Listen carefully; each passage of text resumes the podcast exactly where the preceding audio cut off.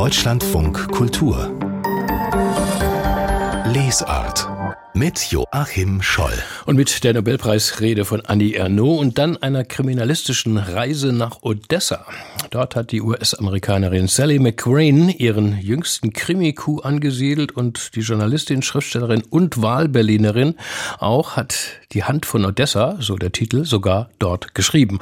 Und wie das war vor dem Krieg und dass diese Gefahr schon im Roman zu spüren ist, davon erzählt uns Sally McRae. Sie ist unser Gast und damit herzlich willkommen zur Lesart.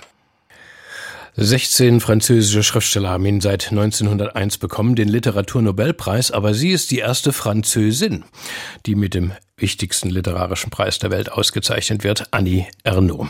Als das Telefon am Morgen des 6. Oktobers bei ihr klingelte, da ging sie nicht ran. Aus dem Radio in ihrer Küche erfuhr sie die Nachricht. Am Samstag ist nun große königliche Feier in Stockholm. Gestern hielt Annie Ernaux ihre Nobelpreisrede, die traditionelle Lecture aller Preisgekrönten. Mit Spannung wurde ihr Auftritt, auf, euer Auftritt auch deshalb erwartet, weil es nach der Bekanntgabe neben größtem Lob ja auch schnell politische Vorwürfe gab. Für uns hat die Kollegin Sigrid Brinkmann den Abend mit Annie Ernaux verfolgt. Sie sei gerührt und glücklich, sagte Annie Ernaux leise und ein wenig verlegen, als sie Platz nahm in einem Sessel, der sie klein und zerbrechlich erscheinen ließ. Von jeher, sagte Annie Ernaux gleich zu Beginn ihrer Rede, sei es darum gegangen, einen Satz zu notieren, den sie frei und ohne Zittern in der Stimme sprechen könne und der es ihr erlaube, wie in Stockholm, vor Menschen zu treten, die gekommen sind, ihr zuzuhören. C'est la même nécessité qui m'envahit. Trouver la phrase qui me donnera la liberté et la fermeté de parler sans trembler à cette place Ein Versprechen, man kann auch sagen eine Selbstverpflichtung, bildet den roten Faden von Annie Ernaux Rede. 1962, gerade mal 20 Jahre alt, notierte sie in ihr Tagebuch den Satz J'écrirai pour venger ma race. Man darf das Wort Rasse nicht wortwörtlich übersetzen, und sie selbst setzt es heute in Anführungszeichen. Gemeint ist die Welt, aus der sie kommt und in der einem ein unverrückbarer Platz zugewiesen wurde. Je pensais orgueilleusement Stolz und zugleich naiv, dachte ich, deren Vorfahren Bauern, Arbeiter und kleine Händler waren, die für ihre schlechten Manieren, ihre Art zu sprechen und ihre Ungebildetheit verachtet wurden, es würde reichen, Bücher zu schreiben, um die soziale Ungerechtigkeit qua Geburt, qua Herkunft zu beheben. Ich glaubte, dass ein individueller Sieg Jahrhunderte der Beherrschung und der Armut auslöschen könnte. Es hat nicht lange gedauert, bis Annie Arnaud begriff, dass das Schreiben ihr helfen konnte und sollte, die inneren wie äußeren Gründe zu verstehen, die sie von ihren Ursprüngen, von ihrem Milieu entfernt hatten. In großen Schritten rekapituliert sie ihren Werdegang. Ohne sich einschüchtern zu lassen von den literarischen Werken bewunderter Autoren wie Flaubert, Proust und Virginia Woolf, fand Annie Ernaux ihren unvergleichlichen Stil. Ich musste Schluss machen mit dem Gut schreiben und keine schönen Sätze mehr bilden. Eine Kunst, die ich meinen Schülern im Übrigen beizubringen hatte, um zu verstehen, was mich im Innersten zerriss. Es ging darum, die, wie sie sagt, Scham für die Scham einzudämmen und auszutreiben. Den Zorn auf den diskriminierenden Umgang mit Frauen, aber auch die Wertschätzung des eigenen Körpers und sexuelles Verlangen auszudrücken. Damals wie heute besteht für Annie Ernaux die Notwendigkeit, nicht nur ihre Klasse zu rächen, sondern auch das eigene Geschlecht. In einem Nebensatz beklagte sie, dass es in Frankreich noch immer männliche Intellektuelle gebe, die Leistungen und Texte von Frauen nicht rezipierten, sie nirgends erwähnten. Sie selbst wie viele andere Autorinnen versuchten doch gerade Emotionen zu dechiffrieren, die jedem von uns zutiefst vertraut sind.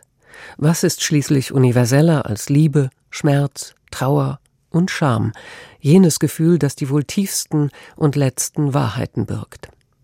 Annie Ernaux Literatur zeigt, dass es möglich ist, aus der Einsamkeit und Dunkelheit der individuellen Erfahrung herauszutreten, sich kenntlich zu machen, auch auf die Gefahr hin, Fehler zu begehen. Zu den gegen sie gleich nach der Begeisterung für die Vergabe des Literaturnobelpreises erhobenen Vorwürfen, sie vertrete in Petitionen BDS-Positionen und sei eine Antisemitin, äußerte sich Annie Ernaux nicht. C'est ainsi que j'ai conçu mon engagement dans l'écriture. Mein Engagement besteht im Schreiben, nicht darin, für eine bestimmte Kategorie oder Schicht von Lesern zu schreiben. Ich gehe von meiner Erfahrung als Frau aus, von meiner Erinnerung wie der Gegenwart, die unentwegt Bilder und Worte der anderen hervorbringt. Depuis le présent, sans cesse pourvoyeur d'images et de paroles des autres. Zum Ende ihrer Rede verlieh sie noch einer Grundüberzeugung Ausdruck, die zeigt, auf welch bewundernswürdige Weise sie sich von zeitgenössischen Schriftstellern und Schriftstellerinnen abhebt. En m'accordant la plus haute distinction littéraire qui soit, indem man mich mit der allerhöchsten literarischen Auszeichnung ehrt, für die Arbeit des Schreibens, die persönliche, in Einsamkeit und Zweifeln vollzogene Suche in ein sehr helles Licht gesetzt, es blendet mich nicht. Ich begreife den Nobelpreis nicht als individuellen Sieg. Es liegt weder Stolz noch Bescheidenheit darin, zu denken, dass er in gewisser Weise ein kollektiver Sieg ist. Annie Enno gestern Abend in Stockholm mit ihrer Nobelpreisrede. Der Lecture am Samstag wird ihr der Preis dann verliehen. Auch darüber werden wir berichten im Deutschlandfunk Kultur. Die US-Amerikanerin Sally McGrain schreibt für große Zeitungen und Zeitschriften in den USA. Als Korrespondentin hat sie Russland und die Ukraine bereist, von dort berichtet und auch ein erstes Buch mitgebracht. Einen satten Spionageroman Moskau um Mitternacht hieß der. Und jetzt gibt es den zweiten, Die Hand von Odessa. Guten Morgen, schön, dass Sie bei uns sind im Deutschlandfunk Kultur, Sally McGrain. Oh, hallo, schön hier zu sein. Sagen Sie mal, wie die Einheimischen Odessa aussprechen. Also eigentlich, was ich kenne, ist, wie die Leute, die nicht mehr in Odessa sind, wie die es sagen. Und das ist Adiesa. Adiesa. Adiesa. Und was ist eine Wischiwanka? Ein Wischiwanke ist eine ukrainische ähm, Hemd. Es ist eine traditionelle Hemd und ähm, jeder Dorf hat einen eigenen Stich, also eine eigene Muster. Und man sticht so die ähm, Handgelenke und den äh, Nackenbereich, äh, um, um den Teufel wegzuhalten. Den Teufel fernzuhalten. genau. Das sind jetzt nur zwei Dinge von vielen Odessa-regionalen Details, äh, die man in Ihrem Roman erfährt und lernt. Ähm, es heißt, Sie haben große Teile des Buches sogar in Odessa geschrieben. Wie kam es dazu? Ähm, ja, es, äh, ich habe das in Odessa geschrieben, äh, tatsächlich. Also ich bin erstmal vor 20 Jahren nach Odessa gereist, zum ersten Mal mit einer guten Freundin aus San Francisco, mit wem ich groß geworden bin. Und die ist mit fünf mit ihrer Familie in der USA ausgewandert. Und ja, wir waren so spät 20 oder so. Und ähm, erstmal ein bisschen früher, sie, sie hat zu mir gesagt irgendwann, dass sie Russisch fließend spricht und äh, war nie in Russland und wir sollen das anschauen. So, wir haben das, wir sind dahin gereist und ähm, haben Moskau und St. Petersburg besucht und dann ein paar Jahre später hatten wir vor, das wieder zu machen und dann ihre Mutter und ihre Schwiegermutter, die beide aus Odessa äh, stammen, wollten mitkommen. Dann haben die gesagt, wir fahren nach Odessa, willst du kommen? Und ich bin dann mitgereist. Und so, so haben Sie sich in Odessa verliebt. Ja. Sie müssen unsere Geschichte verstehen. Odessa ist nicht die Ukraine und es ist auch nicht Russland, äh, sagt eine Romanfigur an einer Stelle. Äh, was heißt das? Ähm, wenn man in Odessa wohnt, ist man weder das eine noch das andere? Ah, ich denke nur, dass äh, jeder, der ich gefragt hat, habe, hat was anderes gesagt. Insofern, ich denke, es gibt keine einzige Antwort auf diese Frage. Aber ich denke, es gibt tatsächlich so ein Gefühl, dass man, ja, also ein bisschen wie in jeder schöne Stadt, so man, man ist in ein Land für sich irgendwie, so das, aber, aber das ist, also mit der Geschichte, mhm. das ist, ähm, ja, das ist ein Stadt für sich, also ein, eine, auch ein Zustand. Und was war das für eine Atmosphäre, als Sie dort waren in Odessa und den Roman geschrieben haben? Das war ja schon nach der Annexion der Krim. Genau. 2018, glaube ich, ne? So ähm, ich habe das 2015 angefangen in Odessa, mhm. denn ich bin 2016 wieder dahin gereist und ja, fertig mhm. geschrieben. Ähm, Hat man damals schon, ja, diese Stimmung äh, äh, gespürt. Im Roman ist ganz viel davon die Rede, ja, von einem drohenden Konflikt. An einer Stelle heißt es sogar, äh, ähm, sie werden uns angreifen sagt ein, ein, ein Odyssit, wie man sie ne-, aussprechen muss, die Einheimischen. Genau. Also das ist immer sehr widersprechlich, denke ich, weil ähm, auf der einen Seite ähm, es, man hörte von diese 13 Bombe, die ähm, aufgegangen sind in der Stadt, also in 13 Monate.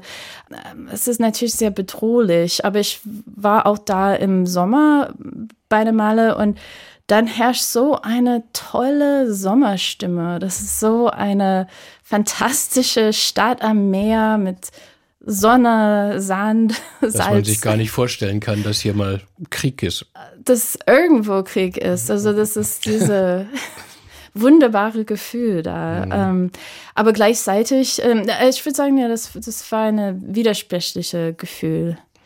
Man darf bei Krimis nie allzu viel über die Handlung verraten, Herr Mrs. McGrain. So viel muss aber sein. Ähm, es ist wieder eine sehr politische Spy-Novel geworden. Max Rushmore, der Held aus dem ersten Roman, Ex-CIA-Agent, tritt wieder in Aktion in Odessa, wohin er von einer privaten Sicherheitsfirma geschickt wird. Und kaum ist er da, wird eine abgetrennte Hand eines lokalen Politikers gefunden. Aber er hat eigentlich noch alle zwei Hände der Politiker. Stellt sich dann raus, dass die gefundene Hand eine gezüchtete ist, täuschend echt, mit echter, mit richtiger DNA und allem. Und nun geht ja eine turbulente Story los mit Geheimdienst und Mafia und, und, und. Äh, dieser Organkomplex, ähm, der ist ja schon sehr speziell. Wie sind Sie denn da drauf gekommen? Wie haben Sie sich diese Geschichte ausgedacht? Ähm, ja, ich bin da hingefahren und habe äh, viele Interviews gemacht, weil ich, ich wusste, ich wollte einen Spionageroman über Odessa schreiben. Ja, dann was. Und ich habe dann ein Interview gemacht mit einem jungen Mann, der ähm, am Hafen arbeitet. Und er hat dann ja, erzählt von den Hafen und von der Sonnenblumenöl und das ähm, äh, also der Ukra Ukraine ist so ein großer Exporteur von Sonnenblumenöl. Und irgendwie in diesem Moment, ich habe so eine Hand gesehen die im Sonnenblumenöl liegt. ja, und so, so war es. Man hat schon beim ersten Roman ihren ja literarisch surrealen Stil äh, gerühmt, Frau McGrain. Also es ist mehr als nur reine Krimi-Piff-Puff-Action bei Ihnen. Jetzt gibt es wieder so einen Einschlag mit einem ganz besonderen Personal, nämlich Katzen. Die stromern, die gleiten, die schnurren durch die Handlung. Sie können denken, sie können sprechen, auch töten. Mr. Smiley heißt der Boss der Katzen, ein richtiger kleiner Killer. Ich muss sagen, es wurde eigentlich immer mehr meine Lieblingsfigur. Was ist das für ein Motiv, für eine Idee mit diesen Katzen? Ja, das war auch so. Ich saß an einem schönen ähm, äh, Bürgersteig-Café im Sommer und äh, habe am Moskauer Mitternacht eigentlich gearbeitet. Und äh, nur dass es gibt einfach sehr viele Katze und Mr. Smiley war plötzlich da. Und ich würde auch sagen, das ist sein Buch. Und er, und er greift auch direkt in die Handlung ein. Ich meine, aus der Anspielung äh, auf Lewis Carroll und Alice im Wunderland machen sie natürlich äh, keinen großen Hehl. Was ich aber auch gar nicht wusste, Isaac Babel, der berühmte Schriftsteller, war ein Odyssit. Okay. Da gibt es eine Reminiszenz im Roman, ne? Ja, also ich habe auch so direkt gegenüber von seiner Statue. Äh, Statue. Statue, mhm. genau. Ja. Entschuldigung. Also einen Sommer gelebt und äh, jeden Morgen könnte man Babel sehen. Aber ich habe auch gegen, ja, aber auch gegenüber von ein, von Gogol ge gelebt, mhm. ein anderer Sommer. Wenn man jetzt Ihren Roman liest, Mrs. McGrain, natürlich äh, hat man diesen ständig bedrückenden Gedanken an die aktuelle äh, Situation äh, in, in Odessa und es wird Ihnen nicht anders gehen. Sie haben als Journalistin seit Frühjahr schon mehrfach Artikel jetzt auch zum Krieg veröffentlicht. Ähm, die mangelnde internationale Berichterstattung über die Kriegsverbrechen, die Vergewaltigungen angeprangert. Man spürt in den Texten, wie nah Ihnen diese diese Grausamkeiten gehen. Und sicherlich haben Sie noch Kontakt zu Menschen in der Ukraine, in Odessa. Wie geht es denen? Ja, schwierig. Also das ist ein Riesentrauma und äh, keiner weiß, wann es aufhört. Ähm, ich habe ganz am Anfang von diesem Krieg, also dieser jetzige Krieg, äh, habe ich einen Podcast mit meinem Mann gemacht, wo wir haben äh, mit zwei Dichter, zwei sehr tolle Dichter, die, die in Odessa wohnen, Äh, wir haben ein Podcast-Interview mit denen gemacht. Ähm, und ähm, ja, die saßen da in ihrem schönen Dacia. Und der Mann ist über 70, die Frau ist ein bisschen jünger. Und ähm, ja, die haben einfach da gesessen, die haben ihre eigene Bücher so äh, hochstapelt in die Fenster, weil die haben keinen Keller und in, in die Hoffnung, dass falls eine Bombe einschlägt, ähm, die Fenster nicht so reinkommen, also splittern. Und das war ein sehr interessantes Gespräch, ähm, weil die haben einfach so von da, also es war Anfang März, denke ich, ähm, er, er, also die sind große Intellektuelle und auch super witzig, also tolle Menschen und die haben äh, berichtet, wie es denen geht und aus sehr tief eingreifende, wie sagt man, Insights, also mhm. Einblicke. Die, die Einsicht, mhm, die Einblicke. Mhm. Und ähm, ich denke auch, was die damals gesagt haben, äh, stimmt immer noch. Also eigentlich hat man das gesehen, also was kommt und wie es ist. Ähm, die sind inzwischen ähm, erfolgreich geflüchtet. Sie sind jetzt in, in Italien. Ja, natürlich. Mhm. Gut geht's denen nicht. Also. Wie geht es Ihnen selbst, Frau McRae, wenn Sie jetzt in Ihren Roman blicken? Vermutlich ja. auch demnächst öffentlich damit auftreten, daraus lesen. Das werden sicherlich mehr als nur ja, krimi-literarische Abende, ne? Ähm, ja, also wir haben ein, also nicht ein Party, sondern ein Zusammenkommen äh, im Sommer, wo ähm, ich dachte, dass die ganzen Leute, die in Berlin jetzt sind, die das überhaupt nicht geplant haben. Also die, die also also Juli in Berlin sein war nicht der Plan. Ähm, mhm. Ich dachte, wir sollen so eine eher so ein Willkommensparty machen. Also Party ist auch nicht der richtige Begriff. Ja, das, das war auch ganz schön. Also bisschen so Willkommen in Berlin. Die Hand von Odessa, so heißt der neue Roman von Sally McRae. Er ist im Verlag Volant und Quist erschienen, übersetzt von Diana Feuerbach, hat 416 Seiten und kostet 24 Euro. Mrs. McRae, wir danken sehr für Ihren Besuch hier im Deutschlandfunk Kultur. Alles Gute Ihnen. Oh, Dankeschön. Adventskalender. Ich bin Jan Drees, Literaturredakteur beim Büchermarkt und aus dem turmhohen Stapeln dieses Jahres ziehe ich mit großem Gewinn das Lyrikdebüt der 28-jährigen Sirka Elsbas, dessen Titel Ich föhne mir meine Wimpern Auftakt einer weiblichen Heldenreise ist.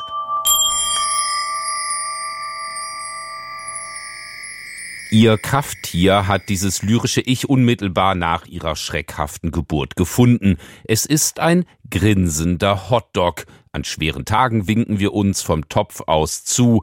Die Wurst platzt auf. Ich will eine Narbe, die aussieht wie du, dichtet Circa Elsbas, die in ihrem 2022 bei Surkamp erschienenen Debütband den Sound der Generation That einfängt um ihn dann liebevoll anzuschließen an die popkulturellen Archivalien der vorausgegangenen Generation Y. Deshalb ist man vage erinnert an die Black Eyed Peas, wenn im Liebeskummer mehrfach die Refrainzeile No, no, no, no dasteht und man unweigerlich Don't funk with my heart anschließen will.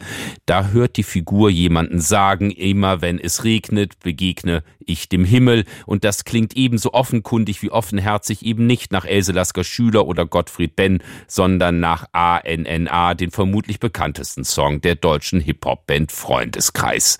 Das klingend Vergangene hat in diesen Gedichten ebenso Platz wie die sehr gegenwärtige Angst vorm Sturz, die Sorgen der Last Generation. Nur mühsam findet dieses Ich mit dem Hotdog-Krafttier zu sich selbst. Es ist so schwer, ein Mensch zu werden, aber ich will es unbedingt, sagt es irgendwann, um sich am Ende des Bandes nicht nur sich selbst, sondern uns alle zu trösten. Niemand steht über den Dingen, wir stehen alle mittendrin. Ich verschenke dieses stürmend überschäumende Debüt allen, die nochmal neu anfangen möchten mit der Gegenwartslyrik, allen, die bei Hamburger Schule an Blumfeld und nicht an Pausenhof denken, allen, deren Herz aufgeht, wenn sie beim Lesen von Gedichten mitsummen wollen. No, no, no, no, don't funk with my heart und dabei verstehen, wie es sich anfühlt zu denken, ich wünschte, ich wäre ein Chor und hätte verschiedene Stimmen. Ich hätte einen Chor in mir, der jetzt mit ganzer Wucht besingt was los ist. Unser Adventskalender hier im Programm von Deutschlandfunk Kultur. Bis Weihnachten geht jeden Tag ein Türchen auf. Heute mit diesem Verschenktipp von Jan Drees. Den Gedichtband Ich föhne mir meine Wimpern von circa Elspass. Erschienen im Surkamp Verlag mit 80 Seiten für 20 Euro. Und wenn Sie mehr über diese Autorin erfahren wollen, circa Elspass, dann schauen Sie auf unsere Website deutschlandfunkkultur.de. Dort können Sie ein Gespräch mit ihr hören. Kürzlich war sie bei uns in der Lesart zu Gast. Deutschlandfunk Kultur Buchkritik mit einem Titel jetzt, bei dem die Älteren unter uns äh, vielleicht an einen berühmten Song von Paul Simon denken werden. 50 Ways to Leave Your Lover, anno 1975, Riesenwelthit. Und ja, vielleicht in Anlehnung daran hat die britische und schon lange Berliner Autorin Jacinta Nandi ihr Buch 50 Ways to Leave Your Ehemann genannt. Eine Streitschrift über die Situation alleinerziehender Mütter. Im Studio ist unsere Kritikerin Katharina Teutsch. Im Buch Frau Teutsch, wird dieser Witz kolportiert. Welche Barbie hat die meisten Sachen? Antwort, die Divorce Barbie, die Scheidungs Barbie, denn sie hat Kens Auto, Kens Haus und, und, und. Warum, Frau Teutsch, kann Jacinta Nandi über diesen Witz, den sie in ihrem Buch zitiert, aber überhaupt nicht lachen? Ja, sie kann sowas von überhaupt gar nicht darüber lachen. Äh, den Witz, den erzählt ihr der alleinerziehenden Mutter und zeitweise auch Empfängerin von sozialen Transferleistungen ausgerechneten Freund der Familie. Und äh, der kann dann auch gar nicht verstehen, warum ja, äh, Jacinta Nandi das nicht witzig findet.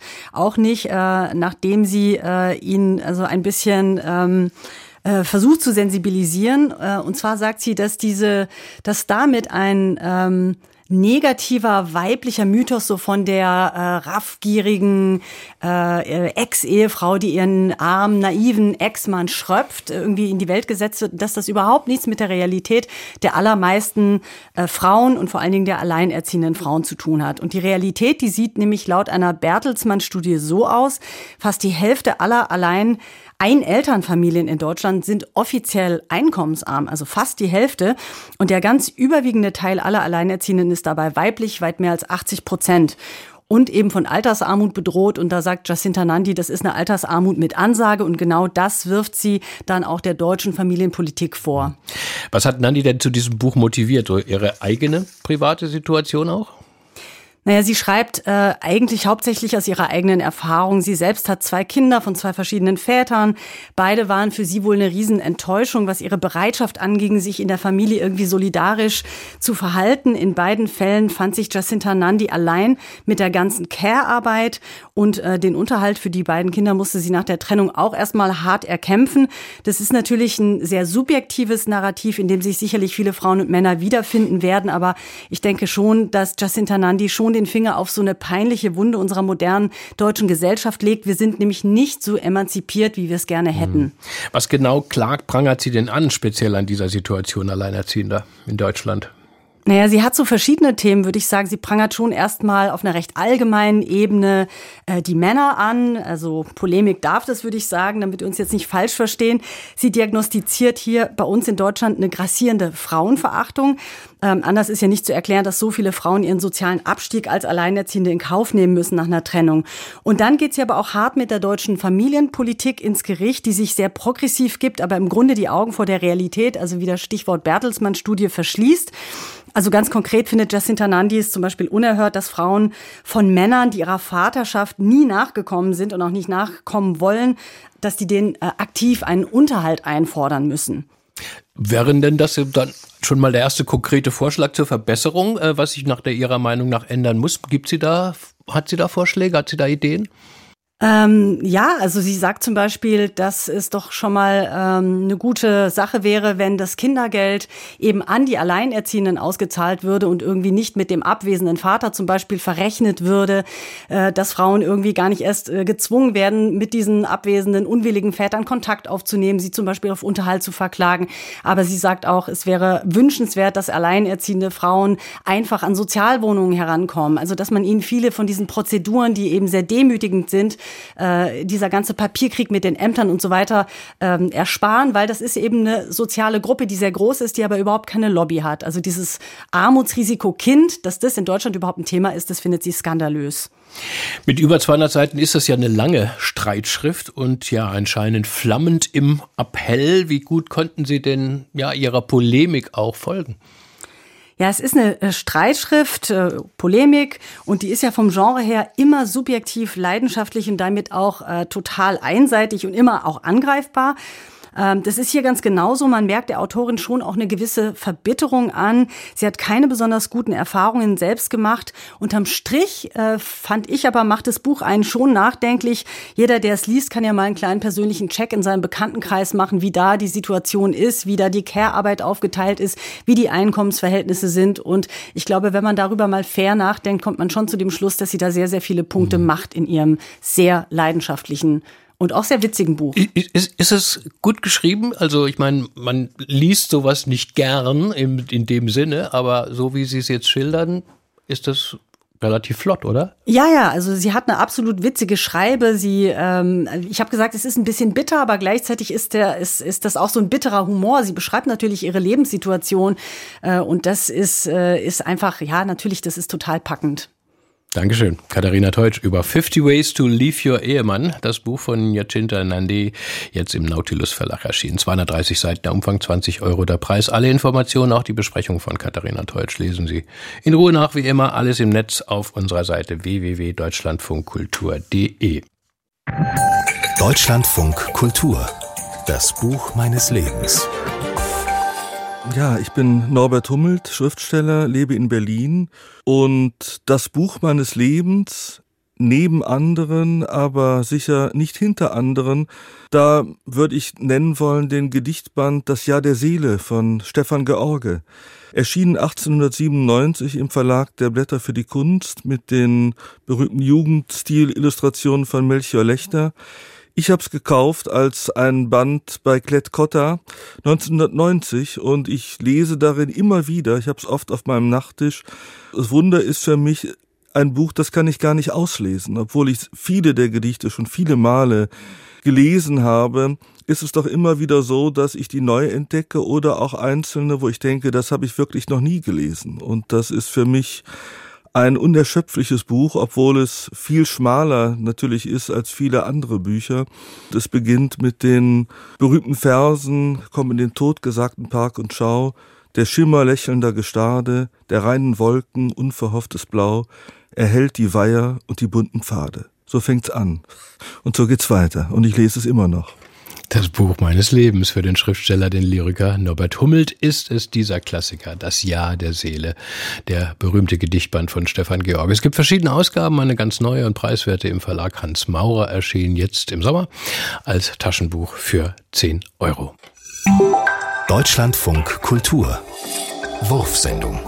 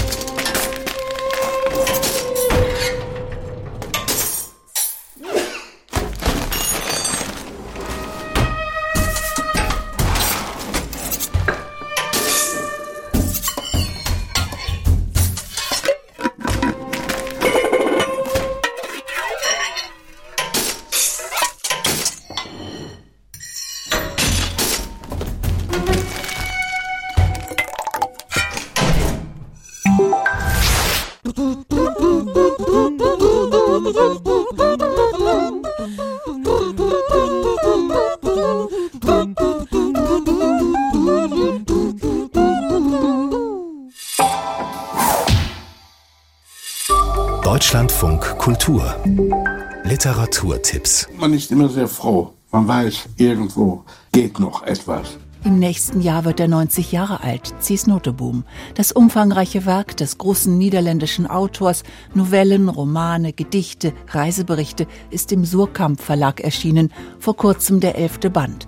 Anlass im Podcast Kopje Coffee, Tasse Kaffee mit Cis Noteboom über sein Leben und Werk zu sprechen. Ich schreibe nicht, wenn ich reise, ich mache Notizen. Und die Notizen arbeite ich dann später aus. Und so ist es immer gewesen. Ich habe ja noch immer Bücher voller Notizen. Und dann kommt man nach Hause und da hat man eine Ernte von ein oder zwei oder drei von diesen kleinen Büchern. Ja, und das muss man dann später, wie wir auf Holländisch sagen, uitwerken, ausarbeiten, ja.